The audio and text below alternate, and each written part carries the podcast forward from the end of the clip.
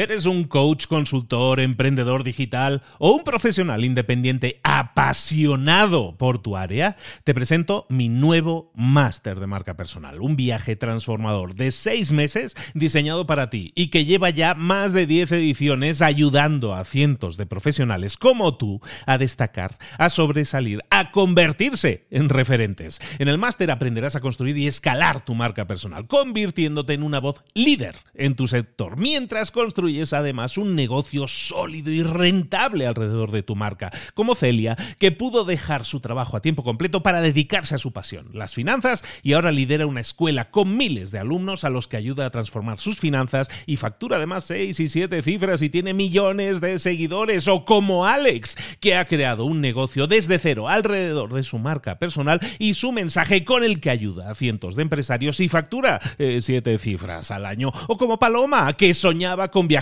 por el mundo y que ahora vive como nómada digital con cientos de miles de seguidores y más de 17.000 alumnos. Gracias al máster, su sueño pasó de ser una idea a una realidad rentable y reconocida. Este es el momento de que tú también dejes tu huella, de influir y de vivir por fin de tu pasión. Visita librosparaemprendedores.net barra marca y descubre muchas más historias de éxito de gente que confió en nuestro método. En junio comenzamos además la nueva generación y añadimos más novedades, más servicios y más soporte que nunca. Únete a la élite de profesionales que ya están cambiando sus vidas. ¿Estás listo? ¿Estás lista para desarrollar tu marca personal y ser nuestra próxima historia de éxito? Pues visita librosparaemprendedores.net barra marca y comencemos. ¿Te gustaría conocer una forma más rápida, más fácil, mejor de tener éxito en los negocios?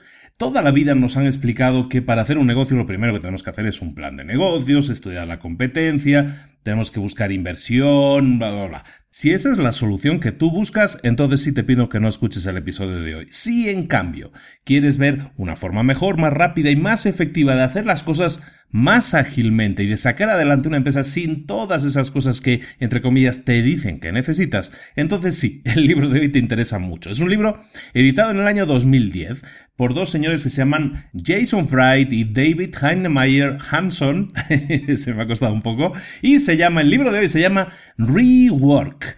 Y resulta, yo pensaba que no había traducción al español, pero acabo de encontrar en Amazon que sí hay una versión en español, por lo tanto, el libro de hoy que vamos a revisar aquí se llama, se titula en español, Reinicia. Sin más, reiniciamos.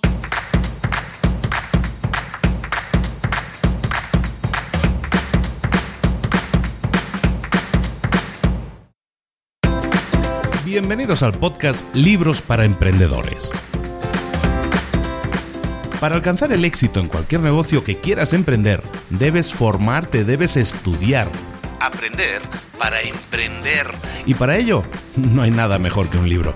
En el podcast Libros para Emprendedores te ayudamos de tres maneras. Primero, seleccionando los mejores libros del mercado para ayudarte a emprender, a mejorar en tu emprendimiento. Segundo, te ofrecemos gratis un resumen de los puntos más valiosos explicados en cada libro. Y tercero, te damos finalmente pasos a seguir para poner en práctica todas esas lecciones aprendidas y así poder acortar tu camino hacia el éxito ya sea marketing, ventas, liderazgo, emprendimientos, mentalización, eh, vamos a analizar lo mejor de lo mejor, de los mejores libros del mercado y te lo vamos a dar todo bien masticadito y listo para ser aplicado.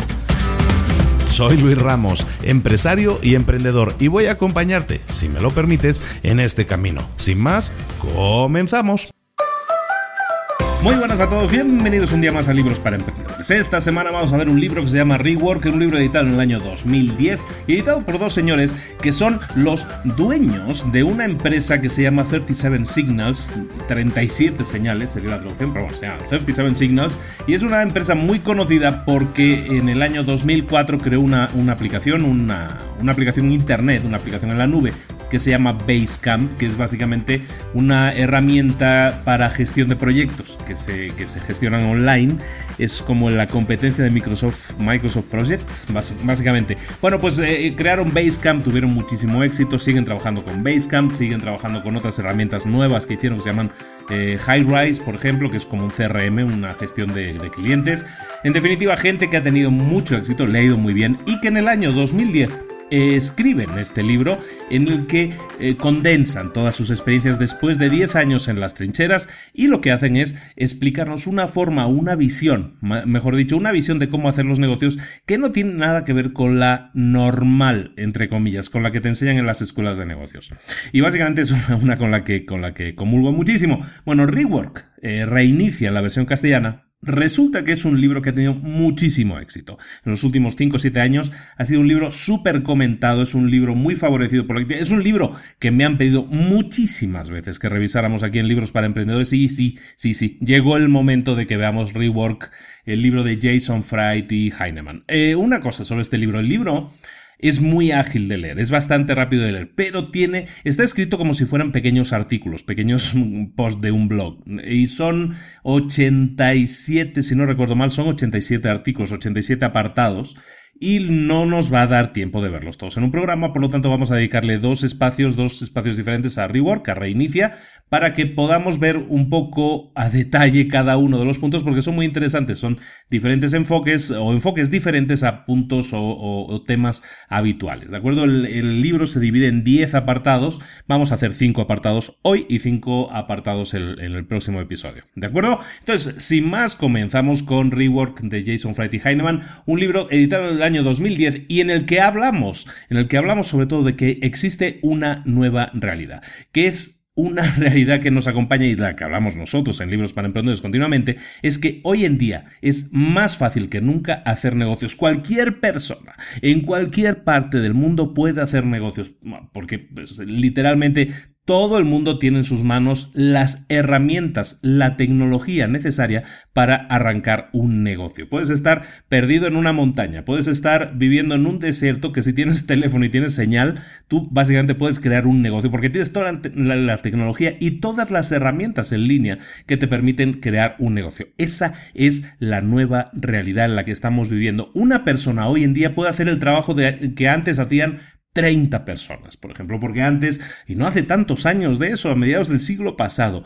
tú tenías una empresa llena de, si tenías una, empresa de contables, por ejemplo, pues tenías la empresa llena de contables, personas que estaban allí con los con, con libros y llevando las cuentas y todo eso. Hoy en día eso lo puede hacer solo una persona con una hoja de cálculo y eso obliga a volver a sentarnos y pensar cómo están funcionando las cosas. Las cosas no funcionan como las conocimos, la educación que hemos recibido en general no nos preparó para nuestra nueva realidad y esa es la nueva realidad que existe ahora. ¡Ey! Pero es una realidad que nos permite hacer cosas que nunca hubiéramos soñado antes, como, por ejemplo, en este caso, emprender sin problemas cualquier tipo de idea, ponerla en práctica inmediatamente, porque como decimos, las herramientas las tenemos y la tecnología nos acompaña, ¿de acuerdo? Entonces, lo primero que hacemos es desde, la introducción del libro, lo que vamos a hacer ahora es hablar de, mm, derribar mitos, sería la, traducción. Derribar mitos es eh, una, una sección del libro en la que vamos a ver una serie de mitos o cosas típicas que se han dicho siempre y que ahora mismo ya no deberíamos tener en cuenta. ¿De acuerdo? Son esa serie de,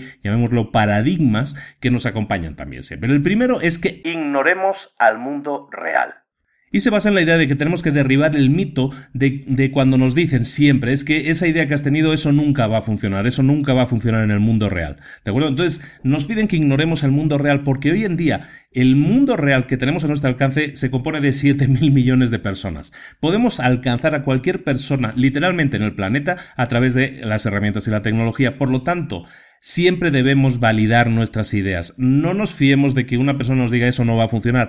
Pruébalo. Si tú crees realmente en esa idea, da igual lo que yo te diga o lo que cualquier otro te diga. Prueba esa idea, ponla en práctica y busca si hay un público, si hay un público objetivo para ella. Ignora la frase de que eso nunca va a funcionar en el mundo real, eso nunca le va a interesar a nadie. Eso son a priorismo, no son cosas que te dicen a priori pruébalo, investiga si hay gente. Hoy en día, como te digo, puedes alcanzar a cualquier gente en cualquier parte del planeta y poner a prueba tu idea. Y si funciona, entonces sí, resulta que eso sí puede funcionar en el mundo real. La segunda, el segundo mito que vamos a derribar es aprender de los errores está sobrevalorado. Y lo dicen por lo siguiente, porque eh, siempre se comenta, yo de hecho lo comento mucho también, aquí van en contra de mí, ¿eh? pero eh, se comenta mucho que el, em, cuando tienes errores también se aprende, yo comento eso siempre, no, no, no es un prerequisito que eso sí, que tengas que tener errores para luego tener éxito. Lo que sí yo siempre digo es que tienes que aprender de los errores, ¿no? Siempre los errores están ahí para sumar también, no para derribarte, no para, no para que te rindas, ¿no? Pero ellos dicen que tener errores está sobrevalorado en el sentido de que parece que eh, muchas, en muchos lugares, incluso en muchas escuelas de negocios, aquí hacen referencia a Harvard, que hacen estudios en los que se define que una persona que ha tenido fracasos previamente no tiene después más probabilidades de tener éxito. La gente que tiene éxito puede ser un 34%. La gente que tuvo fracaso y que luego va a tener éxito también se sitúa en ese 34%. Entonces, no digamos siempre que los errores son prerequisito para luego tener éxito. Yo tampoco lo digo eso, en ese sentido estamos de acuerdo. Pero también, eso lo añado yo, si tienes errores, intenta aprender de ellos. Intenta que no se vuelvan a repetir. Ese es el aprendizaje que tienes que dar de los errores. Pero evidentemente que no tienes que tener errores para luego triunfar, pues es también un hecho. El siguiente punto que estamos comentando aquí es la planificación es adivinación. son traducciones mías. Yo tengo el original en inglés, por lo tanto voy traduciendo más o menos como creo que debería traducirse. Bueno, la planificación es una adivinación. Pues básicamente porque sí. Porque cada vez que tú haces un plan de negocios, lo único que haces es adivinar qué es lo que va a suceder. Nunca estás definiendo lo que va a suceder. Tú no eres un clarividente que tienes una bola de cristal y dices esto es lo que va a pasar y vamos a ingresar esto y vamos a ingresar lo otro. Tú lo que haces son previsiones. Básicamente tú lo que haces es adivinar o soñar que eso es lo que va a pasar. ¿De acuerdo? Pero lo que te recomiendan en el libro, y yo también soy medio fan de esa idea, es que un plan de negocios no es un prerequisito tampoco para que un negocio funcione. Puedes trabajar sin un plan de negocios, puedes trabajar, puedes tomar decisiones justo en el momento en que tengas que tomarlas y no antes, no preverlas. Sí, también puedes. Y muchas empresas, la mayoría de empresas, han funcionado así siempre. Es decir, tener un plan de negocio no es una garantía de éxito. Eso quédate con esa idea. Lo que necesitas, y eso es algo que yo también comento, es que haya un público, lo que contabas al principio, tiene que haber un público que desee tu producto. Eso es la base de todo. Puedes tener el plan de negocios más increíble del planeta, pero si no tienes un producto que la gente quiera, no tienes nada. Entonces tú puedes poner en el plan de negocio eh, proyecciones de ingresos, de lo que vas a tener de beneficios, puedes poner lo que tú quieras, pero si ese producto la gente no lo quiere, eso no funciona. ¿De acuerdo? Entonces la planificación es adivinación, ten eso en cuenta para que no mitifiquemos tampoco lo que es un plan de negocio. El siguiente mito que vamos a derribar es ¿por qué crecer? Hay gente que se siente insegura por tener un negocio pequeño y se siente insegura porque siempre les dicen es que tienes que crecer tu negocio, ese negocio tienes que escalarlo, tienes que llevarlo al siguiente nivel, tienes que hacer crecer y crear franquicias y todo eso. Hay mucha gente que no quiere crecer, hay mucha gente que se siente mucho más segura con su pequeño negocio funcionando bien y eso me parece perfecto. ¿De acuerdo? Si no quieres crecer, no tienes que crecer. Eso sí, y eso sí lo pongo yo en, de, de, de adicional a este comentario que dicen en el libro de por qué crecer, lo que no es necesario que crezcas, pero lo que sí es necesario es que automatices tus procesos. Eh, automatizar tus procesos te va a permitir crecer, si quieres, es una decisión que tú tomas, pero em, tienes que tener claro que si tú estás dedicando el 100% de tu tiempo a la empresa, estás siendo un empleado de la empresa. Entonces, ¿por qué crecer? Pues no, tú lo decides si quieres o no. Pero lo que sí tienes que hacer es automatizar tus procesos para que tu tiempo esté eh, dedicado realmente a las tareas que suponen un avance, que hacen crecer tu negocio o que lo hacen funcionar correctamente. Si tú te detienes en las cosas, eh, en las minucias, en las cosas más pequeñas, no le estás haciendo ningún favor ni a tu tiempo, ni a tu vida, ni a tu negocio. El siguiente punto que tenemos que desmitificar es el, lo que llaman en inglés el workaholism, el, el, traduciríamos como el trabajo adicto. Y es que existe ese mito, sin duda, de que los trabajoadictos, los adictos al trabajo, que están trabajando 12 y 14 horas al día, se, tiende a, pensar que esas personas son más productivas, que obtienen más resultados. Se, les mitifica incluso, o ellos mismos seguramente se, se, hacen pasar por los héroes de la función. Son esas personas que se quedaron hasta las 12 de la noche porque si no, esa cosa no hubiera arrancado correctamente. Ellos no son los héroes de ninguna función. Que te quede claro que no eres mejor trabajador trabajador porque te quedes 12 horas a trabajar. Eres mejor trabajador si a esa, si a las 6 de la tarde, si estás trabajando para una empresa, si tú estás ya en tu casa porque todo lo que podía pasar tú lo has previsto, porque todo el trabajo que tenías que hacer se hizo en tiempo y forma y tú tuviste el tiempo para tener tu propia vida, para disfrutar de tu calidad de vida. Eso es realmente ser un héroe. El quedarse hasta las 12 de la noche, eso no te hace mejor trabajador, ni es algo que tenga que ser aplaudido. ¿De acuerdo? No busquemos, eso nos ha pasado a todos. ¿eh? Yo he estado muchos años en empresas que de alguna manera aplaudían eso y no hay que hacerlo. ¿De acuerdo? Hay que ser conscientes de tu trabajo, de cómo ser lo más óptimos posibles en tu trabajo y si te puedes ir a las 5, te puedes ir a las 5, está perfecto, siempre que tu trabajo esté eficientemente realizado y esté dando los resultados que se prevén. ¿De acuerdo? El siguiente punto, el siguiente mito a, a derribar que pone en el libro y nos toca de nuevo directamente es que ya basta de decir emprendedores. En el libro aconsejan o, proponen que se evite ya utilizar el tema de emprendedores y lo dicen porque es un tema, un término, mejor dicho, que está siendo ya demasiado utilizado. Y en el sentido de que a todo el mundo, a todo se le llama hoy emprendedor, no ser emprendedor, ser emprendedor, ser emprendedor. Y muchas veces no tiene tanto que ver con la palabra emprendedor, sino muchas veces con la forma, un emprendedor no deja de ser alguien que comienza cosas. En el libro le dicen que dejemos de llamarlos emprendedores. Ellos proponen, es un tema de nomenclatura al final, que le cambies el nombre, que, dejes, que los llames starters en inglés, supongo que eso podríamos mal traducirlo como comenzadores de cosas. Es decir, dejemos llamarlos emprendedores y llamémoslos, o llamémoslos comenzadores. Es decir, aquella gente que le gusta arrancar negocios, que disfruta realmente de ese proceso. ¿Por qué? Porque, la, porque no hay ningún MBA, no necesitas ningún máster, no necesitas ningún certificado, no necesitas eh, ningún traje genial, no necesitas nada, solo necesitas tolerar el riesgo. Ser emprendedor implica riesgo y te tiene que gustar el riesgo, te tiene que gustar arrancar cosas, arrancarlas desde cero, construir cosas desde cero. Eso es lo que deberías centrarte en ser un comenzador de cosas, alguien que quiere arrancar.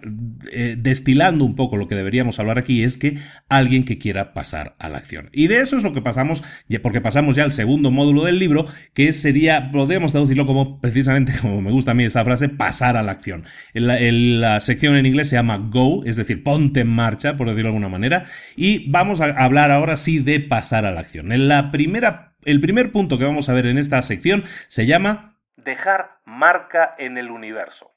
Y esto es algo que tiene que ver con la misión de una empresa que se ha dicho toda la vida. Lo que hablan aquí de dejar marca en el universo, eh, a lo que se refiere a lo siguiente, que tú tienes que disfrutar básicamente de lo que haces, que tú tienes que sentir que tu trabajo está sirviendo para algo y le está sirviendo a alguien para algo. Y no hablamos aquí de, encontrar la cura del cáncer. ¿eh? Lo que se habla aquí es de que eh, hagas un trabajo, des un servicio, crees un producto que haga que los clientes digan esto me soluciona en algo la vida, esto hace mi vida aunque sea un poco mejor. Esto me ayuda. Eso es lo que hace que tú te sientas motivado a continuar. Estás, eh, estás marcando la diferencia. Te sientes como que estás aportando algo a tu entorno, a tu entorno social. Eso es lo que tú tienes que buscar también. Ser, buscar esa sensación, buscar ese sentimiento.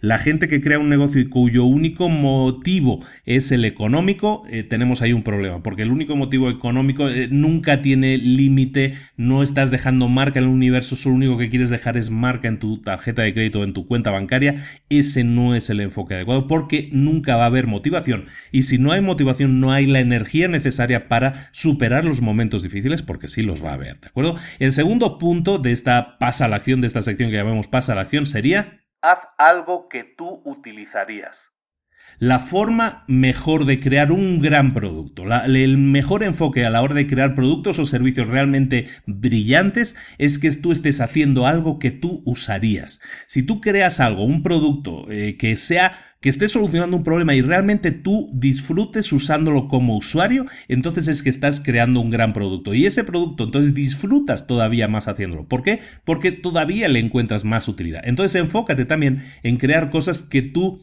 aplaudas, que tú disfrutes, que tengan que ver con una solución, que te estén solucionando también a ti algo. ¿De acuerdo? El siguiente punto, en cuanto a pasar a la acción, es que empieces por hacer algo. Y esto es algo que también comentamos siempre, es que pases a la acción, básicamente. Eh, eh, eh, comienza haciendo algo, comienza a hacer algo. ¿A qué se refiere? Se refiere a que tienes que pasar a la acción. El que tengas una idea y tú creas que es la mejor idea del mundo mundial, eso no vale nada. Intenta ir a internet, intenta ir a un foro y diles, vendo una idea.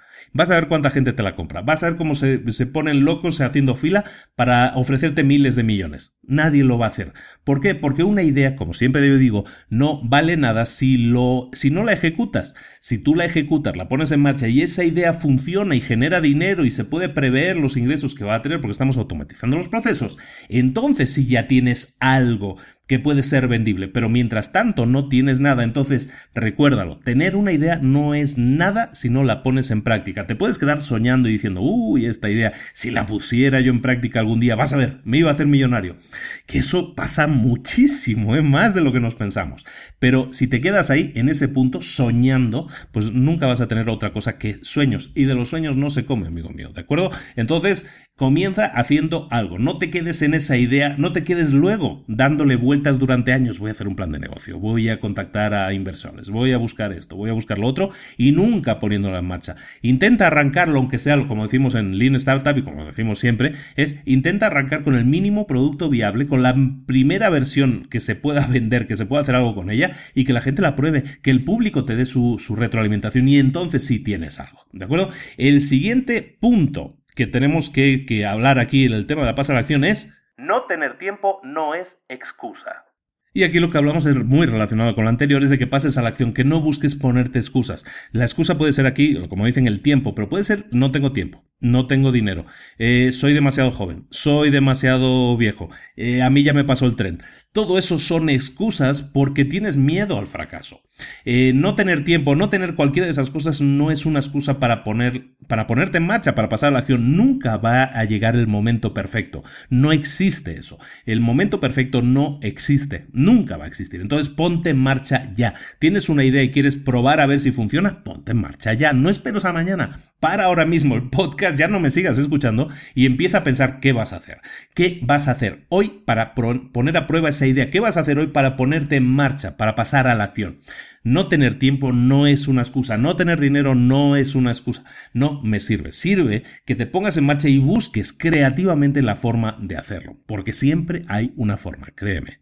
El siguiente punto es que tienes que creer en algo. Cuando creas un negocio, lo comentamos en el punto anterior, uno de los puntos anteriores, no tienes que tener solo un producto o servicio y ya está. Lo que tienes que hacer es creer en algo. Tiene que tener una espina dorsal la idea de negocio que tú tienes. Tienes que tener algo en lo que creas, algo superior. Estás dando una solución, estás ayudando a la gente. Ese tiene que ser la idea principal. ¿Por qué? Porque cuando esa idea existe, esa idea principal que te mueve, y que no es el producto o servicio en sí. Cuando tienes esa idea, entonces aparecen tus fans, tus seguidores, va a aparecer gente que te va a escuchar, que te va a defender y que va a propagar tus ideas porque cree en esa idea principal que tú tienes. Cuando solo tienes, y digo el solo entre comillas, cuando solo tienes un producto o servicio, entonces lo que tienes es algo que, con lo que puedes batallar por precio o por características. Pero cuando tú crees en algo superior, que sea algo que motive a la gente a que hablen de ti, que sea porque estás ayudando a la gente a tener, o como decíamos antes, porque estás aportando para que el mundo sea un poco mejor. El siguiente punto. La misión de la empresa es misión imposible. Y este punto es una continuación del anterior. Cuando hablamos de la misión de una empresa, lo que, lo que decimos es no solo que creas en algo y ya está. Lo que tienes que hacer es creerlo, vivirlo y demostrarlo en las acciones, en los productos y en los servicios que entregas. No sirve que tú crees la misión de una empresa y esa misión sea un cartelito que vas a colgar allí delante y en el que lo único que dices es eh, damos el mejor servicio posible a nuestros clientes o proveemos de los mayores beneficios posibles para nuestros, eh, nuestros inversores.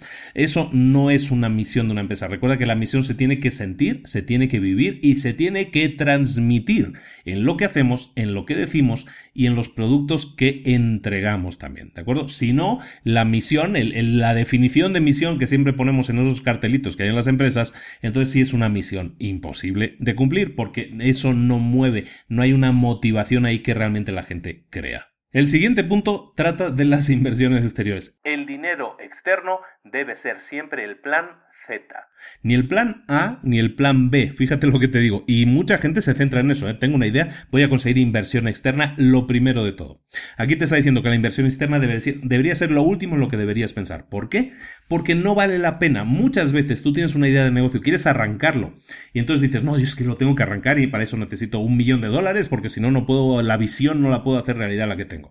Y empiezas, luego arrancas, consigues ese millón de dólares, consigues esa inversión externa y luego empiezan las reuniones, las reuniones en las que están los inversores, en los, que todos opinan, en los que hay una, una mesa directiva, en los que están dando instrucciones y directivas a seguir por todo el resto de la empresa. Entonces te empiezas a dar cuenta de, oh, oh, ¿en qué me he metido? Esto no es mi empresa, esto es la empresa de, de mucha gente, pero ya no es mi empresa. Y eso pasa solo cuando tú aceptas dinero externo.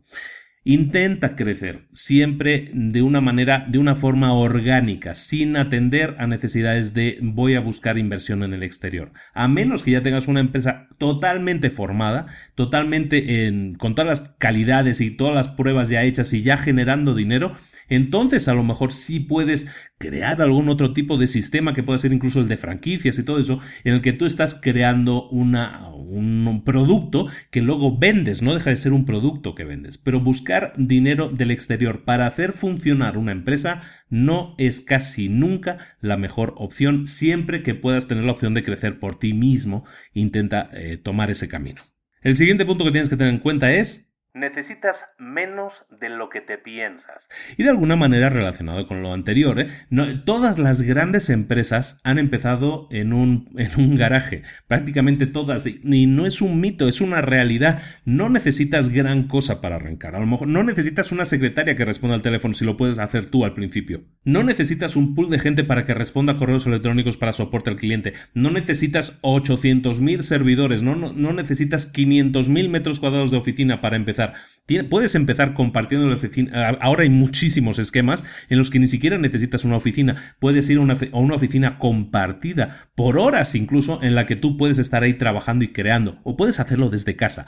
No tiene que ser una excusa el que necesites tanto para comenzar. Muchas veces puedes comenzar con muchísimo menos. Recuerda dónde empezaron las grandes empresas de hoy en día. ¿Dónde empezaron? En mini oficinas, en garajes, en los sitios más recóndidos posibles. Pero en una idea, eso es lo más importante, y la pusieron en marcha con lo que tenían, con lo que tenían iniciaron, ¿de acuerdo? Entonces ese punto es muy importante, importantísimo, necesitas mucho menos de lo que piensas. El siguiente punto que tenemos que tratar es que debes comenzar un negocio, nunca una startup. Nunca un emprendimiento, sino creas un negocio, estás creando un negocio. Eso es importante, desde el principio tú tienes que tener la idea de lo que es un negocio. Un negocio significa que va a haber facturas que pagar, significa que vas a tener seguramente una nómina que pagar también, significa que vas a tener gastos fijos, gastos recurrentes.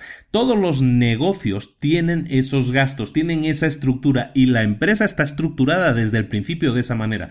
Puede ser que al principio cuando crees la estructura, el árbol de relaciones en la empresa y digas aquí tiene que ir el director de finanzas, aquí tiene que ir el director general, aquí tiene que ir el director de marketing, a lo mejor en ese momento que arrancas, tú eres todos esos sombreros, ¿no? Tú tienes todos los sombreros y te los pones y te los quitas todos. Pero bueno, no pasa nada. Ese no es el problema. No crees, no pienses que estás creando algo, vamos a probar a ver qué pasa. O sea, siempre crea algo con la idea de que eso va a ser un negocio, de que va a tener una estructura, que vas a llegar a un momento en el que vas a necesitar automatizarlo. Y si puedes hacer eso desde el principio, tener ese enfoque desde el principio y decir, mira, llevo una semana en la empresa y ya tengo automatizados procesos Llevo una semana apenas creando la empresa y ya he comprobado, ya he creado campañas de marketing, ya he hecho esto, ya he hecho lo otro.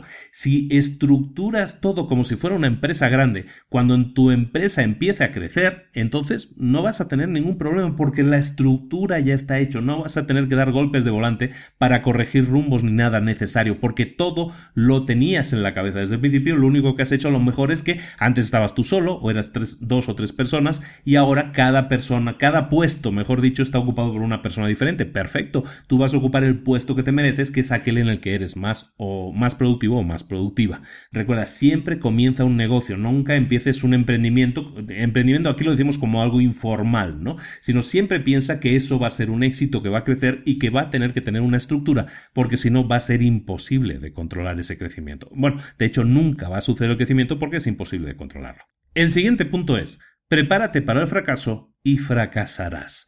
Una cosa que, escuchamos continuamente es cuando empiezas algo, estás arrancando un negocio, te preguntan, bueno, ¿cuál es tu estrategia de salida? Es decir, ¿qué va a pasar si tu negocio no funciona? ¿Qué vas a hacer si un negocio no funciona? ¿Qué vas a hacer? ¿A dónde te vas a ir si no? ¿Qué sucede con eso? ¿Qué pasa con eso? Lo escuchas muchísimo y, y, lo que hace no solo es por un tema psicológico de que pueda ser pesimista, sino es que muchas veces si empiezas a ocupar desde el principio en tu cabeza con ideas de que la cosa no va a salir bien y qué voy a hacer entonces, hasta en qué punto me voy a ir o quién se lo voy a dejar o cómo qué voy a hacer, en qué punto voy a cerrar la empresa. Cuando empiezas a tener ideas de esas y las empiezas a tener desde el principio, entonces lo que estás haciendo es predestinándote al fracaso porque estás ocupando un tiempo realmente productivo, un tiempo que podrías utilizar en crecer, lo estás ocupando en prepararte para saltar del barco antes de que se hunda. No programes en tu mente que ese barco se va a hundir, no tiene por qué hundirse. Prepárate para luchar, para defenderlo, antes de pensar en qué va a pasar cuando esto no funcione. El último punto de este apartado, de este capítulo, gran capítulo, es menos masa. Y cuando hablamos de menos masa, hablamos de que en general te acostumbres a pensar que una empresa necesita menos masa de la que tú piensas que necesita. El de lo que estamos hablando aquí es muy lean startup también. No necesitas tener el gran producto primero terminado. Puedes tener una primera versión para empezar a probarlo. No necesitas tener 80 personas trabajando para que esa empresa empiece a funcionar. No lo necesitas. Puedes empezar con mucho menos. Siempre busca tener la menor masa posible. Masa salarial, masa de gastos fijos, masa de, todo lo que tenga que ser cosas. Cuando hablamos de masa en el cuerpo, hablamos de algo que, que ocupa mucho. Normalmente cuando hablamos de un cuerpo grande que tiene mucha masa, también estamos hablando de un cuerpo que es más lento. Y efectivamente, una empresa, cuanta, cuanta más masa tenga, del tipo que sea, más lenta va a ser, menos ágil va a ser y por lo tanto más problemas vamos a tener para llevar esa empresa al éxito. Por lo tanto, acostumbrémonos a trabajar con lo mínimo necesario, con lo mínimo, mejor dicho, imprescindible, porque eso es lo que nos va a hacer ser ágiles, ser capaces de reaccionar y por lo tanto también corregir errores rápidamente y también crecer rápidamente.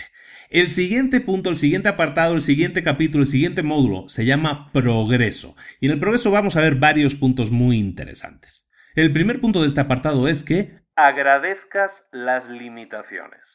Y, eso también está muy relacionado con puntos que hemos visto antes. Muchas veces eh, nos, nos regodeamos o nos ponemos como excusa es que no tengo tiempo, es que no tengo dinero, es que no tengo experiencia, es que no tengo a la gente necesaria. Lo que tienes que hacer ya es dejar de quejarte. Nadie te va a ayudar, no va a llegar ayuda automáticamente del cielo si tú te quejas. Eso es una mala praxis, es una mala acción que no te lleva a ninguna parte. Deja, por lo tanto, de quejarte.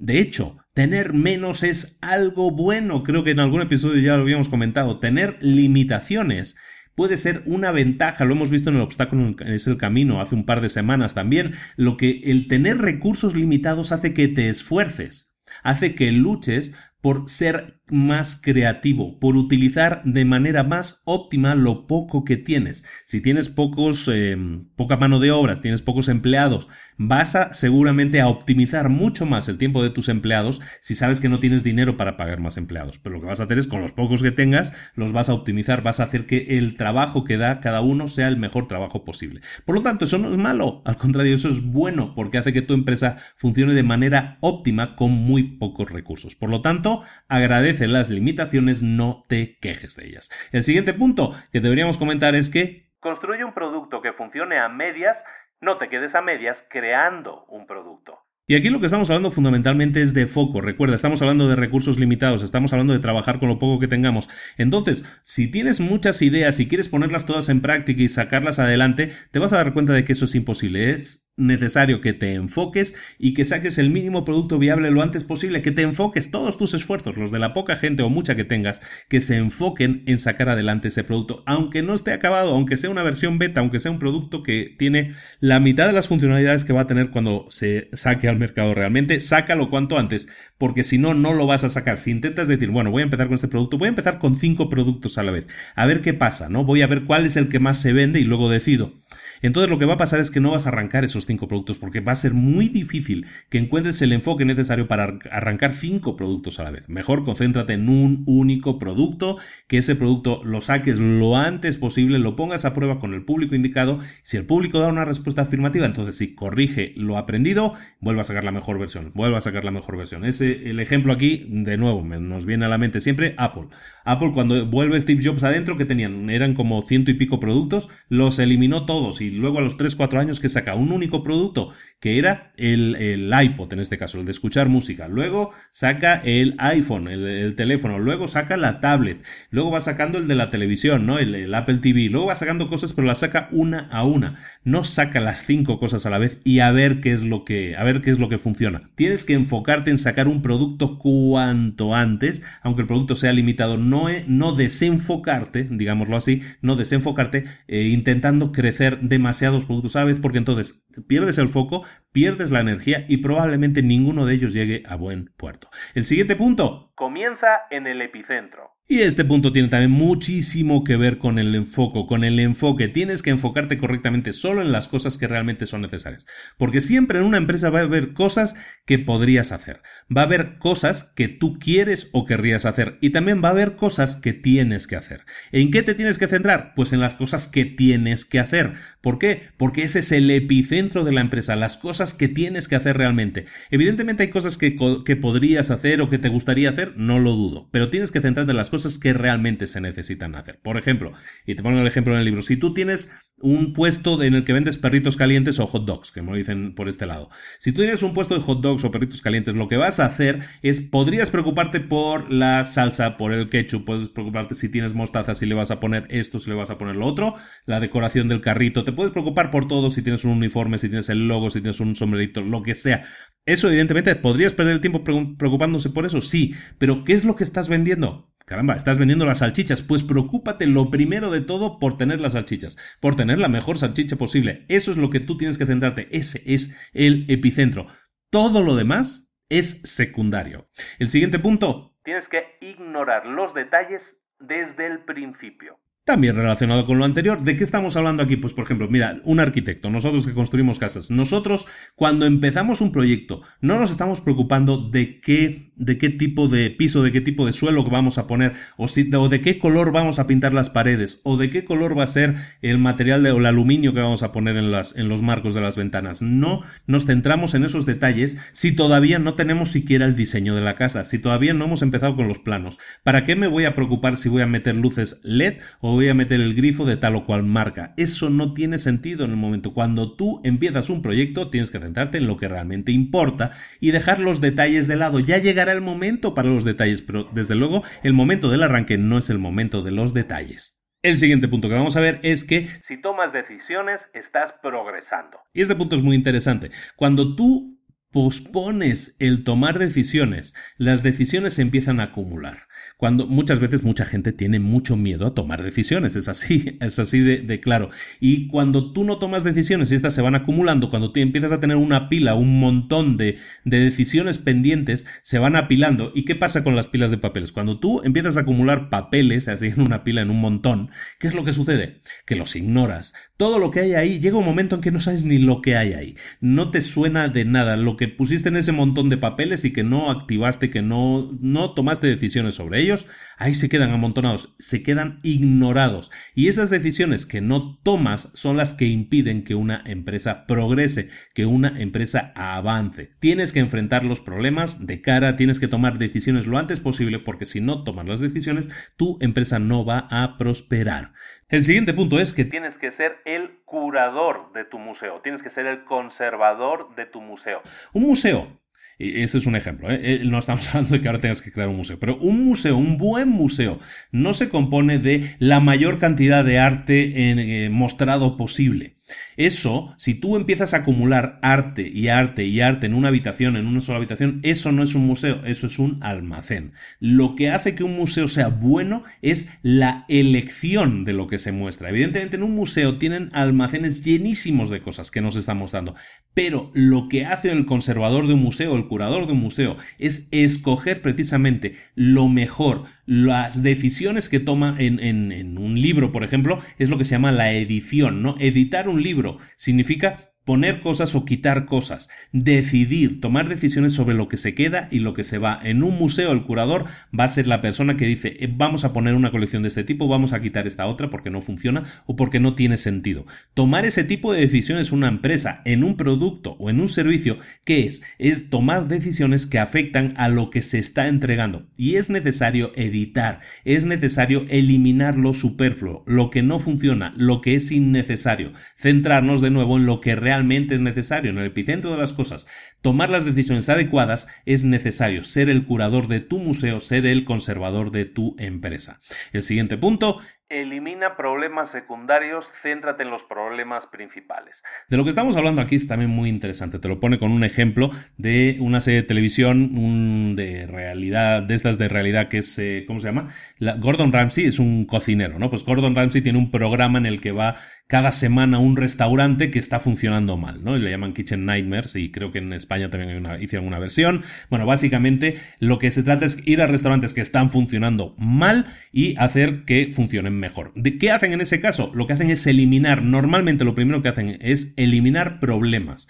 ¿Qué son los problemas? Cuando un restaurante va mal, se tiende a decir, bueno, voy a poner más platos, voy a hacer más para que venga la gente o para que la gente esté satisfecha, ¿no? Y entonces si tenías 20 platos, vas a ofrecer 30 platos. Y ese es el enfoque incorrecto. También en cualquier producto o en cualquier servicio. Muchas veces un producto no nos funciona bien. ¿Sabes qué? Voy a entregar más cosas, voy a dar más todavía para que la gente esté más, ahora sí empiece a estar satisfecha con el producto. Muchas veces dar mm, demasiadas cosas eso no ayuda, sino que satura. En cualquier caso, ¿eh? sea en un curso, sea en un producto, sea en un servicio, cuando hay cosas que no se utilizan, realmente eso es superfluo, no lo necesitas. Ya sea en la carta en un restaurante, ya sea en las características de un producto, tienes que recortarlo Recortarlo lo máximo posible y dejar solo las cosas absolutamente necesarias.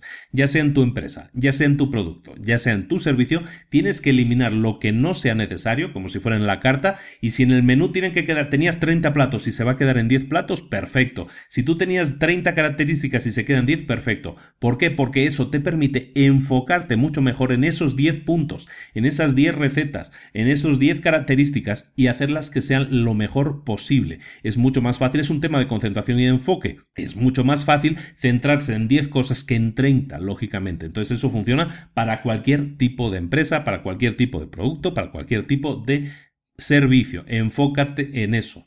Y hablando de enfoque, el punto siguiente que vamos a ver es que te enfoques en aquello que no va a cambiar. El centro de tu negocio siempre deben ser cosas que no vayan a mutar, que no vayan a cambiar, que sean inamovibles y da igual que pasen días, meses, semanas o años. Da igual. Nosotros, nuestro centro del negocio tiene que ser cosas que nunca vayan a ser modificadas. Un ejemplo, Amazon, por ejemplo, se centra o se centró desde el principio en entregar el servicio de entrega más rápido posible, incluso gratis, en tener una gran selección de productos, en tener que, que tú puedas devolver el producto y sea algo fácil hacerlo y en tener uno de los precios los más, lo más competitivos posibles. Él se centró siempre en eso, en esa empresa se ha centrado únicamente en eso. ¿Por qué? Porque esas cosas no van a cambiar. La gente siempre va a querer una entrega lo más rápida posible, por eso siguen trabajando. Si ves las noticias sabes que Amazon ya está trabajando en, con drones que hacen las entregas automáticas. ¿Por qué? Porque saben que la gente quiere entregas rápidas y si es posible gratis, quieren los mejores productos posibles si yo sé que en Amazon entro y tengo todos los productos posibles del mercado, no me voy a salir. Pero por eso Amazon tiene la, mejor selección posible dentro de lo que quiere su gente, lo que quiere su cliente ideal, ¿no? También yo sé que si un producto no me funciona, puedo pedir que, que, me lo recojan, o sea, que recogen y me envíen una nueva versión. Eso es una, una, un reintegro, incluso que me reintegren el dinero. Todas esas cosas no van a cambiar, son inamovibles. Tienes que enfocar tu empresa en aquellas cosas que no van a cambiar, que son inamovibles, porque eso es lo que va a hacer que tú puedas crecer en esas, que puedas desarrollar cada vez más esas cosas que tú ofreces y ser cada vez mejor en ellas, como hace Amazon. Se centra en esas cuatro o cinco cosas y es lo único que hace y cada vez es mejor, cada vez es mejor, cada vez es mejor en eso, porque solo se centra en eso. Tú igualmente en tu empresa, en tu producto, en tu servicio, tienes que centrarte en aquellas cosas que no van a cambiar, sea lo que sea. ¿eh? Puede ser que estemos hablando de que tienes una pastelería, de que tienes una zapatería, de que tengas lo que quieras. Céntrate en aquello que no va a cambiar, lo que le interese más a tu cliente, algo que no va a cambiar nunca, en eso es en lo que te tienes que centrar. El siguiente punto que vamos a tratar es que el secreto no está en las herramientas. Y de lo que hablamos aquí es de algo muy humano también. Cuando tú quieres aprender a jugar a golf, no quieres pasar por el proceso de tener que aprender a jugar a golf. Quieres llegar al campo y ser capaz de darle a la dichosa pelotita. Y lo que hacemos muchas veces es irnos a la tienda. Lo primero de todo, antes de ir a la primera sesión de golf, ya hemos ido antes a la tienda y hemos comprado los mejores zapatos, hemos comprado la mejor ropa, hemos comprado los mejores palos, aunque no sepamos ni utilizarlos, aunque no sepamos no sepamos ni distinguirlos. Nos centramos más en las herramientas pensando que las herramientas van a ser un atajo que nos permita llegar a nuestro destino antes. Las herramientas no son el atajo. Lo que tienes que enfocarte en un negocio, ahora sí hablando de negocios, es dejar de enfocarte en el software que vas a utilizar, en las herramientas que vas a utilizar, en si tienes tal o cual máquina, eso en eh, si tienes la mejor o peor oficina, en que si las mesas de la oficina son las más bonitas posibles, todo eso son frivolidades. Lo que tienes que centrarte siempre, acuérdate, es lo que realmente importa. Lo único que realmente importa en una empresa es conseguir clientes y conseguir ingresos. No hay más. El siguiente punto muy importante y tiene muchísimo que ver con los autores es que tienes que vender tus subproductos. Cuando tú haces algo y ese algo tiene éxito y empieza a funcionar, eso genera subproductos, cosas que a lo mejor tú no pensabas originalmente que ibas a hacer, pero que luego puedes aprovechar y vender también y generar ingresos. Los autores, por ejemplo, y ese es el ejemplo que ellos ponen, son ellos mismos, los autores crean una empresa de software en Internet y les empieza a ir bien y empiezan a aprender y empiezan a, irles bien y empiezan a tener muchas enseñanzas en ese sentido. ¿Qué hacen con eso? Crean un subproducto, un subproducto que da respuesta a muchas cosas. ¿Cuál es ese subproducto? El libro que estamos viendo ahora. Este libro es un subproducto del éxito que han tenido ellos en su empresa, de los aprendizajes que han tenido ellos con su empresa. Esto es el subproducto de su empresa. En tu empresa, a lo mejor tú tienes una empresa que... Mm, se dedica, por ejemplo, al desarrollo de software, o se dedica sobre todo al desarrollo de aplicaciones para teléfono, por ejemplo. Normalmente una empresa así no se centraría en dar cursos, pero a lo mejor un subproducto de esa empresa, si esa empresa tiene éxito y es muy buena haciendo lo que hace, es que a lo mejor crea un subproducto y ese subproducto puede ser un curso que puede vender o un libro que puede vender. ¿Por qué? Porque ha aprendido, porque tiene a lo mejor un método único de llegar a obtener un resultado que es algo por lo que la gente pagaría si lo tuviera. Y entonces esa empresa que a lo mejor sigue produciendo las mejores aplicaciones del mercado puede crear subproductos que sean libros, que sean cursos, que sea cualquier tipo de información o de cosa que pueda vender y que nace del éxito que ha tenido su producto principal. Puede ser que una banda de música luego venda libros, puede ser que una banda de música venda pues, camisetas y venda muchas cosas, son subproductos del producto principal. Casi todas las empresas pueden crear subproductos. Si hablamos, por ejemplo, el ejemplo que ponía antes, ¿no? Hablamos de una pastelería. ¿Tú, tú qué te dedicas? Pues a lo mejor te dedicas a vender pasteles. Ese es tu producto principal. Pero a lo mejor si te está yendo muy bien y eres muy bueno, muy buena haciendo esos, pasteles, resulta que puedes tener un método único, algo que llame la atención a mucha gente. Y tú a lo mejor de ahí puedes crear un curso, o puedes crear un libro, o puedes crear eh, clases que vas a dar a los, a los colegios sobre eso. Puedes crear muchas cosas que son subproductos. que a ti no te generan un esfuerzo adicional en el sentido que tienes que pensar en crear un producto nuevo. No, lo que estás creando es un subproducto, algo que tú ya sabes, simplemente lo estás paquetizando, le estás dando la la, forma de un paquete que luego puedes vender. Esto es muy interesante este enfoque, el de vender los subproductos es algo que yo también le doy muchos, muchas vueltas, muchas vueltas. a lo mejor yo estoy pensando en hacer un curso online, pero de este curso online que yo hago o que ya hice, a lo mejor por ahí creo un subproducto, veo que ese curso tiene mucho éxito, es decir, que tiene mucha demanda, a lo mejor lo que puedo hacer es crear un curso en vivo después, ¿no? O crear una, un retiro de fin de semana en el que enfocarnos en poner en práctica ese curso. Ese tipo de cosas son subproductos. Mi producto principal va a seguir siendo el curso, ¿no? Porque ese es el, el ente que está generando el interés. Pero de ahí yo puedo crear subproductos, sin duda. Enfócate en pensar un poco qué subproducto podrías crear tú en tu negocio hoy mismo y o hoy mismo, quien dice hoy es en un mes, ¿no? Y que algo que ya existe y que pudiera ser de interés para la gente, algo que es lo que llamaremos un subproducto. El último punto que vamos a ver en este módulo es que arranques ahora. Y lo que hacemos aquí es centrarnos en algo que comentamos siempre, ¿no? ¿Cuándo va a estar tu producto o servicio terminado? ¿Cuánto tiempo más vas a esperar a que eso suceda? ¿Cuándo deberías ponerlo en el mercado? ¿Cuándo eh, sería em, seguro que la gente comenzara a utilizarlo? Normalmente la respuesta a todas estas preguntas es mucho más pronto de lo que tú te imaginas, mucho más pronto de lo que tú, eh, de lo que a ti te acomodaría. ¿Por qué? Porque tú prefieres estar en esa zona de confort, que es estar dentro de la casa junto a la chimenea muy calentito y voy programando y voy haciendo y voy haciendo que el producto sea mejor y voy haciendo una nueva prueba, voy haciendo una nueva iteración, lo que sea que estés haciendo. Pero de esa manera nunca tu producto, como decimos, nunca va a estar terminado, nunca existe el momento perfecto para hacerlo, pero lo que tienes que hacer es cuando cuando tengas el mínimo producto viable, lánzalo, sácalo al mercado. Lo primero que tienes que hacer es un producto que cubra las necesidades básicas.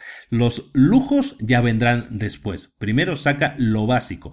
Y si te paras a pensarlo, te vas a dar cuenta de que hay muchas cosas que no necesitas o que no necesitas en el día del arranque. Por lo tanto, deja esas cosas como secundarias y céntrate en lo principal, que cubra la necesidad, por lo menos una necesidad principal, que es lo que tiene que hacer un producto o un servicio. El siguiente módulo se llama productividad. Y el primer punto de la productividad es un punto que no podría estar más de acuerdo. Sobre todo porque te digo, porque vengo de un entorno de trabajo que estuve muchos años trabajando en un corporativo grande. Este, en este apartado le llama las eliminemos ilusiones de acuerdo. ¿A qué se refiere con esto? Mira, el, el mundo de los negocios está lleno de documentos que nadie utiliza. Documentos que cuesta mucho trabajo hacer, mucho tiempo hacer. Presentaciones que se hicieron una vez y que se utilizaron durante unos segundos. Presentaciones que se hicieron y tardaron semanas a hacer y que nunca se utilizaron. Diagramas que nadie mira. Informes que nadie nadie lee. Todo está lleno de documentos que nadie utiliza. Lo que tienes que hacer es ser óptimo con todo eso. Si es preciso, eliminar toda documentación innecesaria. No pretendamos que todo tenga que ir súper serio, súper en papel, súper, tienen que pasar un proceso súper detallado. Lo que nosotros buscamos es resultados, enfocarnos en el resultado. Si para eso podemos evitar hacer tres documentos y podemos hacer uno o ninguno, mejor. Si en vez de crear un diagrama que sea en tres dimensiones, no sé, que puedes hacer un dibujo en una servilleta y eso transmite la realidad de lo que tú necesitas, perfecto. Si en vez de decirle a alguien cómo, eh, cómo vas a escribir una canción y entregarle una partitura completa, en vez de hacer eso, a lo mejor le puedes tararear la canción, perfecto. ¿De acuerdo? Lo que tienes que intentar es quitar siempre capas de abstracción, intentar ser lo más real posible. ¿Por qué? Porque entonces la comunicación mejora, se convierte en una comunicación que se llama síncrona. Dejamos la, la comunicación asíncrona, es decir, que no es en tiempo real, que es probablemente la más problemática, la que genera más lentitud y la que genera mucho trabajo que luego realmente no se utiliza. Entonces quitemos capas de abstracción y seamos lo más reales posibles. El siguiente punto es razones para dejar de hacerlo. Es muy fácil eh, definir una, una, forma de trabajo y agachar la cabeza y ponerse a trabajar sin parar en esa cosa, sin pensar realmente en el porqué de las cosas. Lo difícil es ponerse a pensar en el porqué de las cosas, dudar de todo, ponerse a prueba siempre, analizar los procesos que ya tienes y saber si son lo más óptimos posibles. Es decir, hacerse preguntas constantemente para asegurarse que el trabajo que estás haciendo importa, es necesario y aporta. ¿De acuerdo? Entonces, preguntas que te tienes que hacer siempre sobre el trabajo que estés haciendo. Por ejemplo, ¿por qué estoy haciendo esto? ¿Qué problema estoy resolviendo? ¿Es esto realmente útil? ¿Estoy añadiendo valor? ¿Cambiará esto el comportamiento del producto o servicio? ¿Hay una forma más fácil de hacerlo? ¿Qué debería estar haciendo yo ahora? ¿Vale realmente la pena hacer esto? Ese tipo de preguntas lo único que hacen es poner a prueba si realmente lo que estás haciendo es lo más óptimo posible. Si alguna de esas respuestas no es la esperada, es decir, hay algún problema ahí, es una manera muy rápida de detectarlo y ponerse a debatir si eso es realmente necesario con la persona que tenga que tomar la decisión. Si eres tú la persona que toma la decisión, entonces si dudas de lo que estás haciendo es probable que no sea necesario siquiera que lo hagas. ¿De acuerdo? El siguiente punto se llama la interrupción es el enemigo de la productividad. Y este es un punto que hemos tratado en muchísimos libros ya, incluso en la semana pasada lo comentamos. La interrupción es el, el, enemigo de la productividad, sin duda. ¿Por qué? Porque si tú estás trabajando y alguien te interrumpe, el proceso de volver a ponerte a trabajar en lo que estabas haciendo no es un proceso inmediato, sino que pasan minutos. Si tú estabas haciendo la cosa A y de repente te entra una llamada telefónica y la atiendes y pasas cinco minutos en esa llamada telefónica, luego te vuelves a poner a hacer la cosa A y resulta que eso, eh, pues tienes que pillar lo que estabas haciendo, pillar el hilo a tus pensamientos. Todos son procesos mentales que se pierden, se cortan. Entonces, ¿por qué? Porque has sido interrumpido. Entonces, siempre busca tus zonas de soledad a la hora de trabajar, que te, la gente te respete ese, tiempo en el que no vas a estar. Si tienes que apagar el teléfono, apágalo. Si tienes que desconectarle el internet del ordenador, desconéctalo. En general, si tú eres óptimo o óptima en la forma en que trabajas y hemos visto precisamente la semana pasada, en el libro de la semana pasada veíamos técnicas que puedes utilizar de 25 minutos, de 90 minutos, de 51 minutos. Hay muchas cosas que puedes hacer. Es, es indiferente la técnica que utilices, es indiferente la técnica que escojas. Lo que sí tienes que hacer son técnicas que te sirvan para obtener resultados. Ninguna técnica funciona si eres constantemente una, si estás siendo constantemente interrumpido o interrumpida. Por lo tanto, busca tus zonas de soledad a la hora de trabajar, elimina interrupciones de la forma que sea. ¿Por qué? Porque va a hacer, que tu trabajo, que tu tiempo sea mucho más productivo. Y de esa manera, gente que se tiene que quedar el fin de semana a trabajar porque no terminó lo que tenía que hacer durante la semana es probablemente porque es una persona que estaba siendo muy interrumpida. Por lo tanto, eliminemos eso porque es el gran enemigo de la productividad. El siguiente punto, importante también, también lo hemos comentado, las reuniones son tóxicas. Lo hemos comentado también en algunos libros ya, las reuniones son ladrones de tiempo muy grandes. Porque si te fijas, cuando tú haces una reunión, no es que tú estés invirtiendo tiempo y energía ahí, sino que lo está haciendo una serie de personas. Si empiezas a, sumar las horas, hombre, que han dedicado esas personas a esa reunión, entonces te empiezas a asustar y dices, realmente las reuniones deberían ser lo menos posibles, deberían ser lo más efectivas posibles. ¿Por qué? Porque si sumamos el tiempo, la energía dedicada por cada uno de los asistentes, te das cuenta de que es demasiado dinero dedicado y demasiado dinero perdido en muchos casos. Por lo tanto, si las reuniones son inevitables, asegúrate de que cumplan con las siguientes características. Pon un tiempo límite. Si es necesario, pon una alarma y cuando la alarma suene, se acabó, se acabó la reunión. Punto. No hay más. Invita siempre a la menor cantidad de gente posible. Siempre ten definida la agenda de la reunión con claridad diáfana, que no haya duda de los puntos que se van a tratar, que se empiece siempre con un problema específico, no preguntando qué tal, cómo va todo. ¿De acuerdo? Tenemos que ir con una agenda definida y atacando el primer problema de raíz. En muchos casos las reuniones se hacen en, salas de reuniones. Si puedes evitarlo, hazlo. ¿Por qué? Porque muchas veces el problema que vas a tratar no tiene nada que ver con una sala de reunión. A lo mejor el problema que tienes que tratar tiene que ver con una cadena de montaje, o con la cocina, o tiene que ver con la sala de producción, o tiene que ver con lo que sea. Es mejor que te reúnas en el corazón del problema. Si el corazón del problema es en la, en la cadena de montaje, tienes que reunirte allá. Si el problema está en la sala de programación, tienes que reunirte allá. Si el problema es con el cocinero, tienes que reunirte allá. Si el problemas con el proveedor, mejor te reúnes allá con el proveedor. ¿Por qué? Porque eso hace que el problema se haga realidad más fácilmente, que sea más fácil hablar de este problema y también que sea más fácil sugerir soluciones o por lo menos cambios para ver si se soluciona. El último punto a tener en cuenta si las reuniones se tienen que realizar es que siempre se termine la reunión con una solución definida y que se haga a alguien responsable de implementarla. Es decir, si nosotros hacemos una reunión es porque hay un problema. Analizamos ese problema, proponemos una solución y asignamos quién tiene que hacerla. Y aquí no lo pone, pero yo te lo digo, y se tiene que definir también el tiempo en el que debería entregarla. Eso es una reunión lo más efectiva posible, lo más corta posible y que tiene que dar resultados. Analizamos problema, lo debatimos, creamos una o diseñamos una solución y se asigna quién va a implementar esa solución. Eso es una reunión productiva con la menor cantidad de gente posible siempre que se pueda. Siguiente punto que estamos hablando de productividad es que lo suficientemente bueno está bien. Y aquí de lo que hablamos es relacionado con lo anterior, con el tema de las reuniones, cuando existe un problema, siempre tendemos a buscar soluciones que son demasiado complicadas. ¿Por qué? Porque nos gusta lo complicado, porque nos gusta a veces debatir, estar metidos en esa zona de creación, porque es como muy efectiva muchas veces y se siente uno bien, entonces es como, como una especie de droga, ¿no? Y entonces tendemos a complicarlo. No, pero vamos a hacer una nueva capa, vamos a buscar una solución un poco más compleja, vamos a ver si podemos meter más variables dentro de esta solución.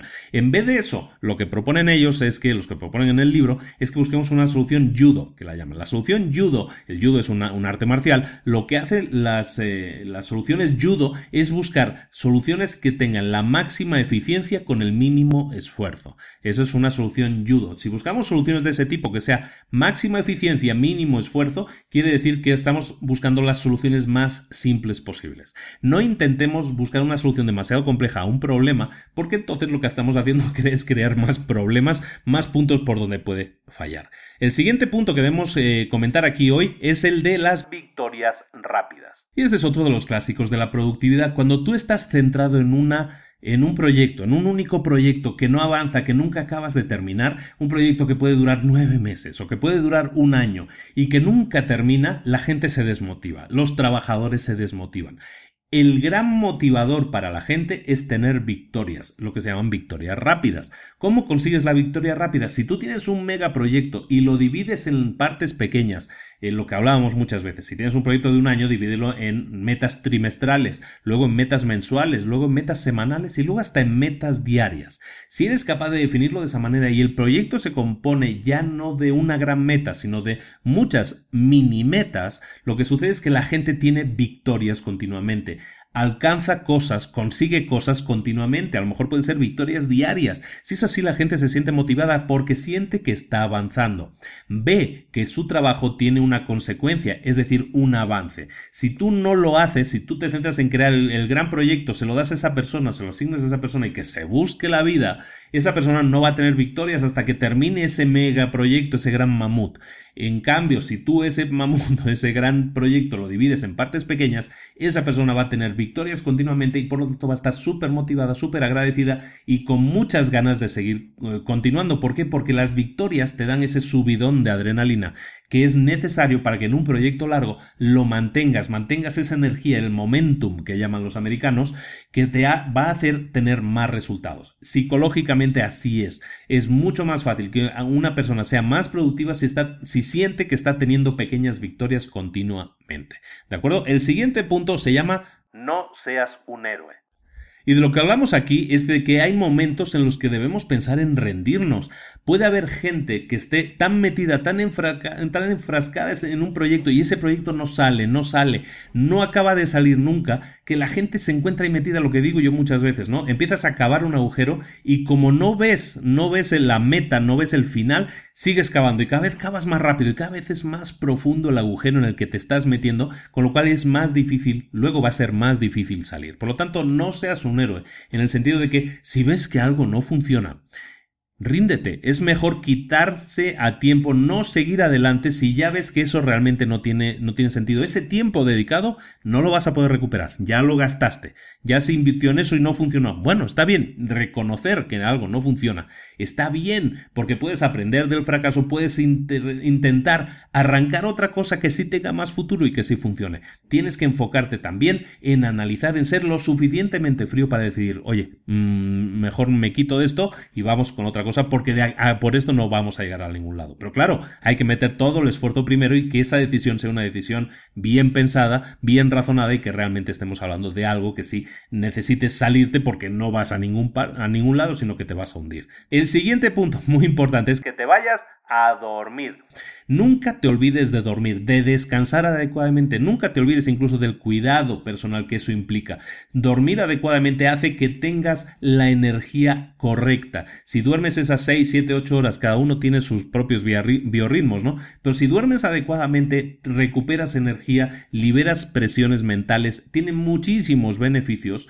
Eh, léete o escúchate aquel libro que resumimos una vez, se llama Dormir inteligentemente o Dormir más inteligentemente, porque ahí vas a ver las explicaciones teóricas de por qué eso sucede, ¿no? Es importante que descanses adecuadamente para que entonces tus horas productivas sean realmente lo más productivas posible. Luego recuerda, siguiente punto, tus estimaciones no sirven. y es que somos terribles, somos pésimos estimando cosas. Estimar cosas es prever qué es lo que va a pasar en cuanto a gastos, en cuanto a tiempo y todo eso, en cuanto a dedicación. Somos pésimos en eso, somos pésimos. Siempre pensamos que somos buenos, pero luego lo, que nosotros pensamos se alarga. Nosotros habíamos definido que íbamos a tal proyecto en cinco meses y luego resulta que lo terminamos en nueve. Si lo terminamos, y somos pésimos en eso, en las estimaciones. ¿Por qué? Porque siempre hay inconvenientes, siempre hay cosas que suceden y realmente es difícil muchas veces encontrar proyectos que se lleven a cabo sin problemas. ¿Por qué? Porque somos muy malos estimando. Entonces, solución. Desglosa los proyectos en las partes más pequeñas posibles. ¿Por qué? Porque cuanto más pequeña sea la parte que estás estimando, más fácil es estimarla, más fácil es prever cuánto te vas a tardar. No es fácil decir, bueno, voy a construir un coche. ¿Cuánto tiempo me va a llevar? Mm, pues cinco meses. eso es muy difícil de estimar. Hay muchas variables ahí metidas. Pero si tú dices, no, voy a construir un coche. Un coche se compone de tantas piezas, 189 piezas, estas 189 piezas, esta pieza, ¿cuánto tiempo voy a tardar? en hacerla? Tanto. ¿Esta pieza cuánto? Esta, esta pieza tanto. Luego, ¿cuánto tiempo voy a tardar en ensamblarlo? ¿Cuánto tiempo voy a tardar en hacer tal cosa, en hacer tal otra, en pintarlo, en ponerle esto, en ponerle otro? Cuando lo dividimos todo en cosas pequeñas es mucho más fácil estimarlo y por lo tanto también es más fácil no equivocarnos, por tanto, y también em, pues hoy sentirse más a gusto, sentirse menos presionado porque nuestra estimación inicial nos está cumpliendo. De esa manera, haciendo los desgloses más pequeños es mucho más fácil sacar buenas estimaciones, o bueno, buenas, mejores estimaciones de las que hacemos si nos dedicamos a un producto súper grande que es muy difícil de estimar. El siguiente punto en este módulo de la productividad es el de las listas de tareas largas no se hacen. Y aquí lo que hablamos es de listas de tareas, de cosas que tienes que hacer. Normalmente tú tienes o deberías tener una lista de tareas con las cosas a realizar. Lo que sugieren es que empieces pequeño. Lo que sugieren es que empieces lo más pequeño posible. Em, si te acuerdas, en Retos para Emprendedores hicimos una vez un reto de productividad en el que hablamos precisamente de eso, ¿no? De que te, mm, te definas para cada día por lo menos en aquel reto lo hacíamos con tres tareas, ¿no? Defínete tres tareas diarias, pero que sean tres tareas que sirvan para avanzar tu negocio, que sirvan para avanzar tu emprendimiento. Si te centras en esas tres tareas, solo tres, vas a tener muchos resultados mucho más fácilmente que si tienes, no, es que tengo una, una lista de tareas de de 120 tareas pendientes. Tengo 120 pendientes, no sé por qué. Te vas a perder con esa lista de tareas tan grande. Es mejor centrarte en hacer un volcado, lo que yo digo, ¿no? Hacer un volcado de todas las tareas y todos los pendientes, sí, pero luego cada día céntrate en hacer una, dos, tres tareas, las mínimas posibles, pero aquellas que hagas que sean bien hechas. Céntrate tu tiempo. Utiliza de la manera más productiva tu tiempo. Recuerda que las interrupciones son nuestros grandes enemigos. Céntrate, por lo tanto, en las mínimas cosas posibles. Obtén resultados lo antes posible y así vas a obtener muchas victorias, muchos resultados y vas a conseguir que las cosas se hagan, porque si no es mucho más difícil que las cosas se hagan. El siguiente punto, y ya para terminar con este módulo de la productividad, es que haga que tomes decisiones pequeñas. Y es de alguna manera un buen consejo que tiene que ver con todo lo que hemos estado comentando antes. No solo para el tema de tareas que tienes que realizar, no solo para el tema de reuniones que tienen que ser lo más pequeñas posibles, también las decisiones tienes que buscar que sean lo más pequeñas posible. Cuando tú tienes, cuando tú tomas decisiones que son pequeñas, es decir, no tomas grandes decisiones de vamos a hacer tal o cual cosa y es un gran, es una gran decisión que puede cambiar el futuro de la empresa, realmente eso puede tener una gran afectación para ti y para mucha gente en esa empresa. Cuando tú empiezas a desglosar también las tareas en mini tareas, en, perdón, las tareas, las decisiones en mini decisiones, entonces son más fáciles de tomar. Y también si una decisión que tomaste, una mini decisión, no sale bien, no afecta a todo el gran resultado. Las decisiones pequeñas normalmente afectan también en una, en una, pequeña proporción. Por lo tanto, busca también desglosar las decisiones que tengas que tomar en mini decisiones y empieza analizando esas decisiones una por una, una por una. Toma decisiones que tengan que ver entonces con solo esa mini decisión, dejando las grandes decisiones como cosas que se han desglosado, que se han dividido en partes más pequeñas. De esa manera es menos posible que te equivoques y si te equivocas en esa decisión no afecta tanto al conjunto de la empresa.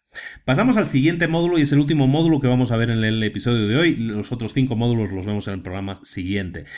Aquí vamos a hablar de competidores, de la competencia de nuestros competidores. Ese es el gran módulo. El primer punto que vamos a ver dentro de hablar de la competencia es que no copies. Copiar es la fórmula directa para el fracaso. Y no por nada, sino simplemente cuando tú copias indiscriminadamente algo, lo que pasa es que eh, ahí no hay un proceso mental involucrado, simplemente llegaste allí, copiaste esto, hiciste una foto y lo copiaste. Entonces ahí no hay un entendimiento de lo que estás haciendo. El entendimiento, el entender lo que estás haciendo, la clave del problema es la clave también para el crecimiento. Cuando tú entiendes por qué algo funciona, ¿Por qué estoy haciendo el producto de esta manera? ¿Por qué lo estoy haciendo y así me funciona? Es normalmente porque has entendido quién es tu cliente ideal, has entendido cuáles son sus problemas, has entendido todo eso entonces tiene un sentido que te va a hacer mucho más fácil crecer porque tus decisiones siempre van a estar fundamentadas en ese conocimiento. Cuando tú no tienes ese conocimiento porque lo que has hecho es simplemente copiar el producto del otro porque el otro viste que le funcionaba, entonces tú lo copias y dices, si a él le funciona, a mí me tiene que funcionar. Pero si en ese proceso falta el entendimiento del problema, es imposible que crezcas. A lo mejor te funciona eso, pero el resto, ¿cómo vas a seguir creciendo a partir de ahí? Nunca lo vas a saber porque te falta el entendimiento, el poder comprender las cosas por qué se han tomado ciertas decisiones en el diseño, en el resultado, en las características de ese producto o servicio, todo eso. Si no sabes por qué se ha hecho tal cosa, es muy difícil que luego puedas analizar esa cosa y hacerla crecer o modificarla o eliminarla. Por lo tanto, no copies. El segundo punto importante aquí en el tema de los competidores, que tu producto no sea una mercancía.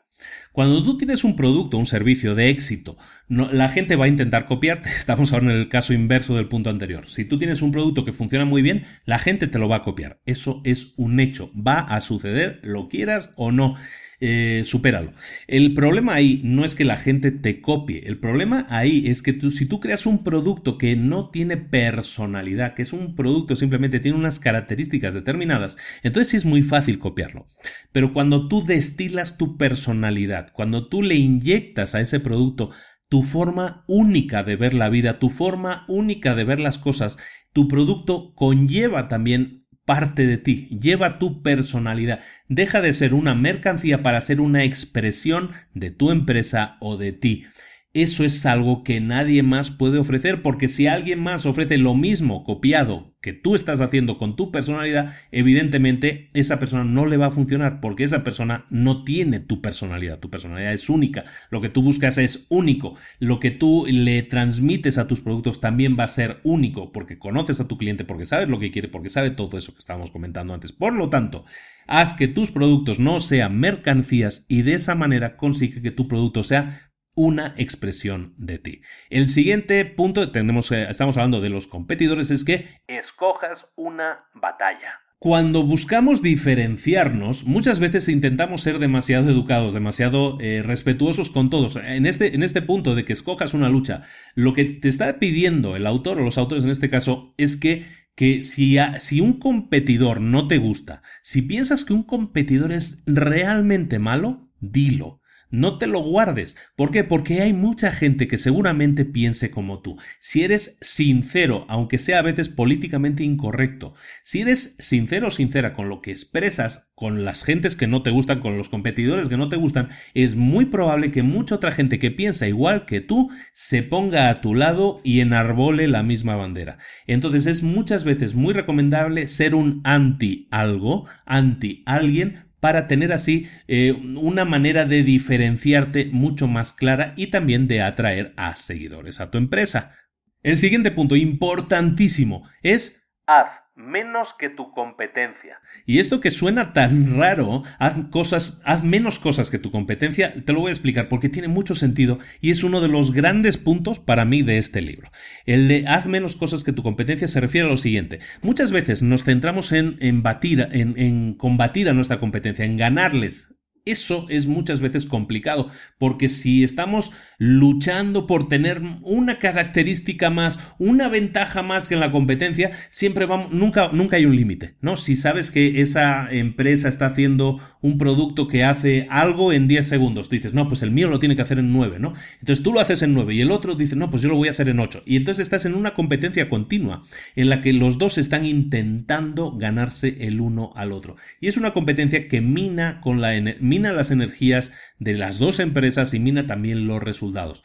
Volvemos al ejemplo de Apple. Cuando nosotros teníamos a principios de los 2000 el, los teléfonos que cada vez hacían más cosas, que incorporaban más cosas, cada vez más teclas, llenos de teclas, de botones y todo eso, llega Apple con un teléfono que no tiene botones, que no tiene nada, que todo es simple, que no tiene ni manual de instrucciones. Y funcionó, y fue lo que mejor funcionó, porque lo que mejor funciona muchas veces es simplificar las cosas, no hacerlas cada vez más complejas, no hacer una aplicación que tenga o un resultado, un producto, un servicio que cada vez tenga más y más y más y más y más cosas. La gente lo que quiere son cosas simples. Cuanto más simple, cuanto más ligero, cuanto más barato, cuanto más fácil de utilizar sea un producto o un servicio, mucho más fácil también va a ser el mantenimiento de ese producto, mucho más fácil va a ser la curva de aprendizaje de ese producto, mucho más fácil es que la gente a todos los niveles se enamore de un producto que es simple, fácil de utilizar y que cumple con lo que promete.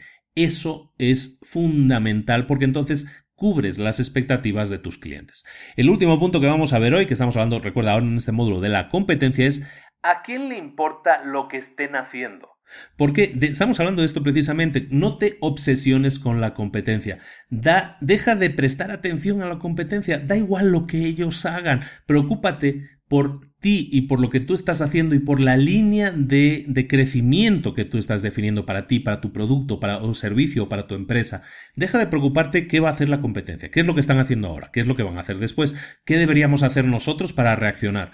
Cada movimiento que hace la competencia de repente se, se convierte en algo que tienes que estar analizando continuamente. Y eso, esa mentalización es la peor que puedes tener a la hora de crear cosas o de hacer crecer las cosas. ¿Por qué? Porque te crea estrés porque te crea ansiedad y ese estado mental no es bueno para el crecimiento, no es bueno para pensar con claridad y evidentemente eso va a ser malo al corto, medio o largo plazo para la empresa. Lo dejamos aquí, señores, es de los primeros cinco módulos, módulos del, del libro Reinicia o Rework de, de Friday Heinemann. Es un libro muy interesante, muy fácil de leer, repito, muy aconsejable que lo leas, se lee muy rápido, muy buen libro, muy buen libro y tiene muchísimos eh, muchísimos consejos prácticos. Son ochenta y tantos mini capítulos, por eso te digo que es interesante que te lo, que te lo consigas, que lo leas en profundidad, porque hay muchas cosas que puedes anotar. De todas maneras, las vamos revisando todas aquí, como siempre, en los resúmenes de libros para emprendedores. Te agradezco muchísimo tu atención, te pido que nos votes con cinco estrellas en iTunes si te interesa, si te gusta lo que estamos haciendo, porque de esa manera más gente nos va a conocer. También que nos recupere, que nos recomiendes en, en YouTube, que tenemos muchísimo muchísima audiencia en YouTube, pasamos de 25.000 personas en YouTube, es increíble, pero que nos dejes votos en iTunes, en YouTube, en iBox, donde sea, donde sea, nos ayuda. Bueno, no, no es que me ayude a mí, estás ayudando a más gente a que descubra el podcast, porque cuando mejor posicionados estemos, más gente nos va a conocer. Y por lo tanto vamos a tener más, más posibilidades de tocar a más gente, más posibilidades de que más gente sepa todo el potencial que se esconde en los mejores libros del mercado, porque de eso se trata, de compartir información que pueda ser útil para que, si la pones en práctica, tu emprendimiento, tu empresa, esa idea de negocio que tienes y que nunca te has atrevido a poner en marcha, la pongas en marcha. Este libro, Reinicia, está absolutamente enfocado en eso y te va a venir muy bien porque yo creo que hay muchísimas ideas que aunque algunas son muy obvias, No estamos redescubriendo la rueda, eso es un hecho, aunque muchas sean muy obvias. Si no las pones en práctica, realmente estás dejando, como dicen los americanos, dinero en la mesa, estás dejando de ganar, estás dejando de crecer, estás dejando de desarrollarte y eso es un flaco servicio que le haces a la humanidad. Porque si tú tienes un producto, si tú tienes un servicio bueno, digno de que sea visto, usado por la mayor cantidad de gente posible, le haces un flaco servicio a la humanidad si no te esfuerzas al máximo para que la mayor cantidad de gente posible le saque partido, lo utilice y salga adelante o mejore su calidad de vida con él. ¿De acuerdo? Muchos saludos, muchísimas gracias a todos. En librosparaemprendedores.net tienes las notas del programa. En la página Libros para Emprendedores en Facebook nos tienes también allí más de 30.000 personas. El grupo de retos para emprendedores está como loco de crecimiento. Estamos creciendo como a razón de 2.000 o 2.000 y pico personas por semana. Estamos ya cerca de las 20.000 personas y, estamos como siempre haciendo ahí retos eh, mensuales que sirven para que tú puedas crecer, para que tú puedas desarrollarte. Eso es gratuito. ¿eh? El grupo es gratuito, los retos que hacemos también son gratuitos y en definitiva lo que queremos es tu crecimiento. Hay muchas cosas que puedes hacer. Por último, recomendarte como siempre, si quieres colaborar con nosotros, si quieres además invertir en tu crecimiento, en acelerar tu crecimiento, te invito, como siempre, a que te unas a mi Instituto de Emprendedores. La página es institutodeemprendedores.org. ¿Qué encuentras ahí? Cursos en línea, encuentras un grupo en Facebook privado súper activo y en el que hay mucha gente que está en la misma situación que tú, que quiere crecer muy rápidamente. Hay cursos completos gratuitos. Está de regalo el curso Emprendedor Experto, por ejemplo. Están todas las newsletters que he escrito, están allí disponibles. Tienes cursos, tienes tutoriales, tienes sesiones en vivo todas las semanas en las que o revisamos preguntas y respuestas que puedas tener dudas. Al final lo que buscamos es que tengas la claridad necesaria para que tu crecimiento sea lo más acelerado posible. Instituto de Emprendedores.org es la herramienta que necesitas para tener claridad, para tener las herramientas adecuadas para que tu emprendimiento sea un éxito. Como siempre, instituto de emprendedores.org. Ahora sí, ya me despido. Muchísimas gracias por tu atención. Continuamos la próxima semana con la segunda parte del libro Reinicia, Reward. No sin más, nos vamos. Hasta la próxima semana. Saludos. Hasta luego.